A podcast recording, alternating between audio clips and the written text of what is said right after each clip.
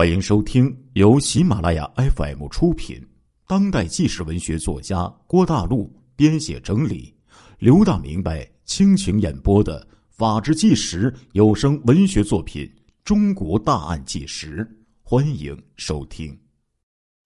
天底下哪有这么不要脸的女人？你好好管管吧。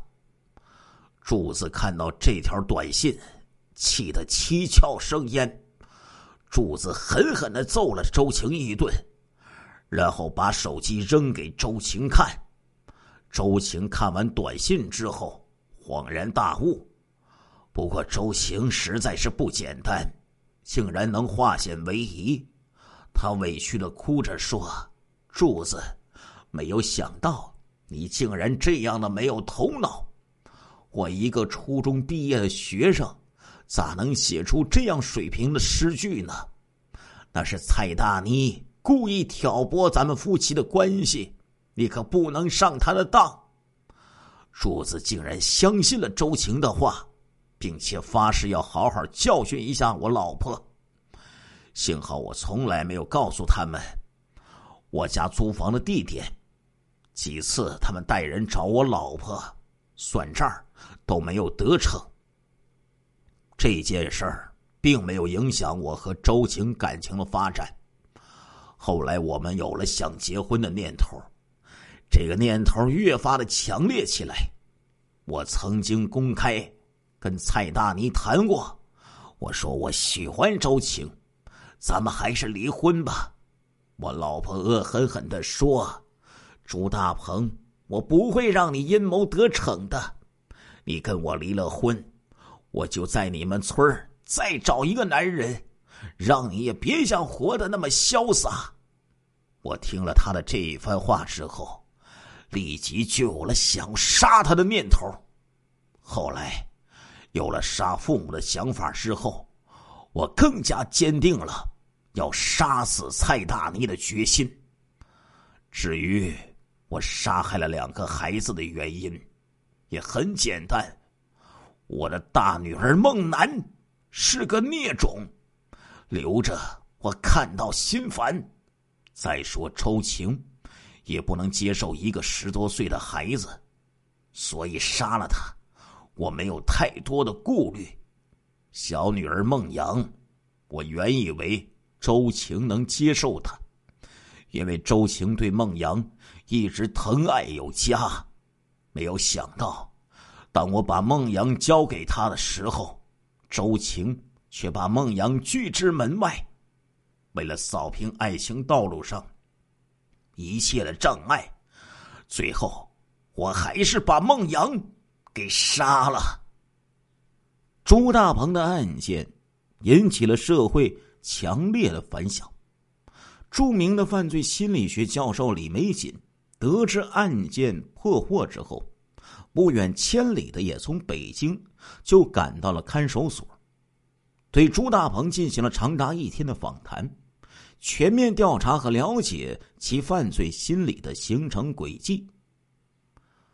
我这次来呀，没有其他的意思，主要呢是想和你谈谈家常啊。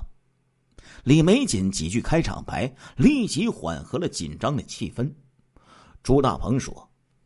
我很荣幸能够见到您，我会如实回答您的提问的。如果我没有看错的话，你六岁之前没有和父母生活在一起，对吧？李教授一边掏出笔记本，一边说道：“是的，我六岁之前是和我奶奶生活在一起的。”上世纪七十年代，农村生活条件特别差，父母为了到生产队去挣工分就把我交给了奶奶。朱大鹏惊奇的望着李教授说：“您是怎么知道的呀？”我通过你的案件情况进行心理分析得出的结果。李梅瑾笑了笑说。然后李玫瑾呢，就询问朱大鹏的成长情况，以及对社会和人生的看法以及观点。你的人生格言是什么呀？我的人生格言是：人缺什么别缺钱，有什么可别有病。你是怎么看待这句话的呢？这时候，李教授打开了录音机。我从小就发誓，走出农村，不做农民。第一年高考，我以一分之差名落孙山。然后我决定再补习一年，然而在第二学期的时候，我家里却交不起学费，校方多次催交，并且下了最后的通牒，说再不交就把我赶出学校的大门。在万般无奈的情况下，我一个人走着进了城，到了地区医院，找到了卖血处。卖血的人排成长队，我趴在窗口边说：“我也想卖血。”那个穿白大褂的中年妇女翻着眼皮瞅了瞅我，冷冷的说：“你以为谁想来就来吗？”我说：“我急用钱。”穿白大褂的哼了一下说：“谁不需要钱？大清早跑这来干什么？”这下子，我才明白，卖血也得有关系，要走后门的。我回去了。第二天，我抱着一线希望，又去了江苏徐州的一家医院。那家医院虽然同意我卖血，却让我出具当地户口证明。我无奈之下，又无功而返，回到学校。我没有办法忍受班主任那张瞧不起我的脸，我就辍学回家。我相信，只要上完补习班我就一定会考上一所大学。李玫瑾教授问：“那件事儿对你有什么影响呢？”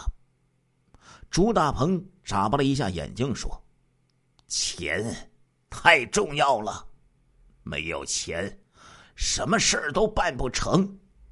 从那以后，我下决心，一定要挣很多钱。那之后，你挣到钱了吗？从学校回到家不久，我就开始做起板材生意。我风里来雨里去，不怕苦不怕累。经过一番拼搏，我终于赚了一笔钱，买了一辆四轮车。和幸福牌的摩托车，盖了五间大瓦房，添置了一些家电等，生活慢慢的好了起来。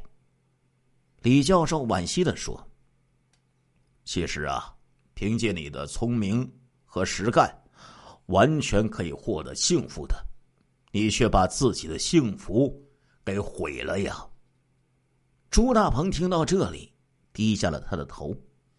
李教授转换了一个话题说：“你现在还恨你的父母吗？”朱大鹏脸色突然一变，恶狠狠的说：“我永远都不能原谅他们。父母给了你生命，把你养育成人，帮你成家立业，你应该感激才对。你怎么能这样做呢？”李教授缓缓的说道。想起我父母的事儿，我就气不打一处来。朱大鹏仍然愤恨的说：“李教授说，大凡像你一样的犯罪的人呢，都有一个共同的心理障碍，性格固执、自私，以自我为中心，心胸狭隘，猜疑心重，最后都导致惨案的发生。”面对李教授的评价，朱大鹏坦然的说：“我承认我自私，心胸狭隘，但是我不认为猜疑心重。”李教授从包里掏出了一件东西，递给他说：“今天我告诉你一个消息，经过 DNA 的鉴定，你的大女儿孟楠。”就是你的亲生女儿。朱大鹏没有任何吃惊的表情，也没有接李教授递过来的鉴定书，而是无所谓的摇摇头，坚定的说：“我不看了，你们一定在骗我，或者是他们一定是鉴定错了。”李教授不敢相信朱大鹏会说出这样一番话来。你既然不愿意看，那我就还给他们了。一位民警说：“大鹏，我给你讲一件本来不打算告诉你的事儿，希望你能从中醒悟过来。当你父母得知你被警方抓获之后，就带着你的妹妹找到刑警大队。你父母哭的像泪人一样，并且从衣兜里掏出了五百块钱，给你交了生活费。”希望你在看守所呀，能少受一点委屈。当时你父母就担心你不接受这个钱，还特别嘱咐我们说是你妹妹送来的钱。朱大鹏仍旧没有丝毫的感动，却说出了一句让在座的人员都吃惊的话：“我父亲那是想用钱来赎他的罪。”李教授继续开导他说：“大鹏啊，人呢要有一个宽容的心呐。只有你宽容了别人，别人才能宽容你。何况人呢都有需要别人宽容的时候。就算你父母有错，你也不应该带着无限的仇恨离开这个世界呀。”朱大鹏意志坚决的说。我永远无法也原谅他们，我就算是变成了鬼，也不会放过他们。为了全面真实的了解朱大鹏，在当地派出所的一个民警的带路下，记者呢来到了朱大鹏居住过的百山村。派出所民警指着村头田垄上的三个土丘，惋惜的说：“那个呀，就是朱大鹏妻子蔡大妮儿。”他们娘仨的坟墓啊，在村头，记者见到了几个村民，顺便就打听了朱大鹏的情况。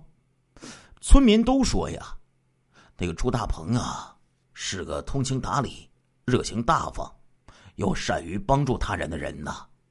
村里谁家有困难，找他帮忙，他从来都不推辞。真没有想到他会做出这样的事情啊！在一个简陋的平房里。记者见到了朱大鹏的父亲，五十多岁的他却显得比实际年龄苍老和憔悴很多。他苦笑一声说：“人常说，知子莫如父，可是我这个当父亲的，万万没有想到，自己儿子能走到今天这一步啊！他的情况。”我从电视和报纸上看到了很多，真是痛心呐。这时候，记者问他：“你恨你儿子大鹏吗？”他长叹一口气说：“孩子都是父母身上掉下来的肉，哪个父母不疼啊？当初我是对大鹏的所作所为有些想不通。”甚至想和他断绝父子关系，可是回头一想，儿子走到今天这个地步，我有不可推卸的责任，我好痛心呐。他转过脸，空洞的望着院落，无奈的说：“我的身体还好，可是大鹏他妈，自从大鹏出事之后。”就一病不起，学校我也不去了，请了假，在家一边干一些农活一边照顾大鹏的他娘。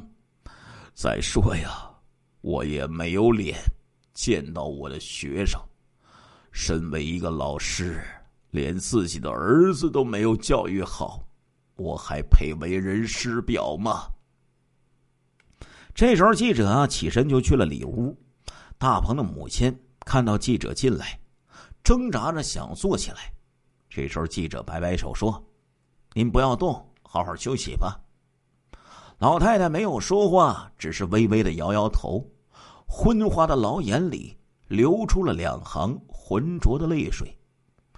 就要离开的时候，大鹏的父亲从大鹏母亲的床头上拿出一双布鞋，说：“这是大鹏母亲前些日子给大鹏一针一线。”纳的布底儿鞋，您给大鹏带着。他母亲希望他上路时啊，穿着它一路走好啊。带着那双布鞋，记者离开了波山村。在村头，记者又看到那三座已经被绿草渐渐淹没的新坟，心里无限的怅然。二零零八年二月一号的上午，安徽省宿州市中级人民法院的法官冒着百年罕见的大雪，来到市第二看守所，宣布最高人民法院对涉嫌故意杀人的朱大鹏的死刑复核裁决书，维持安徽省高级人民法院的死刑判决七日内执行。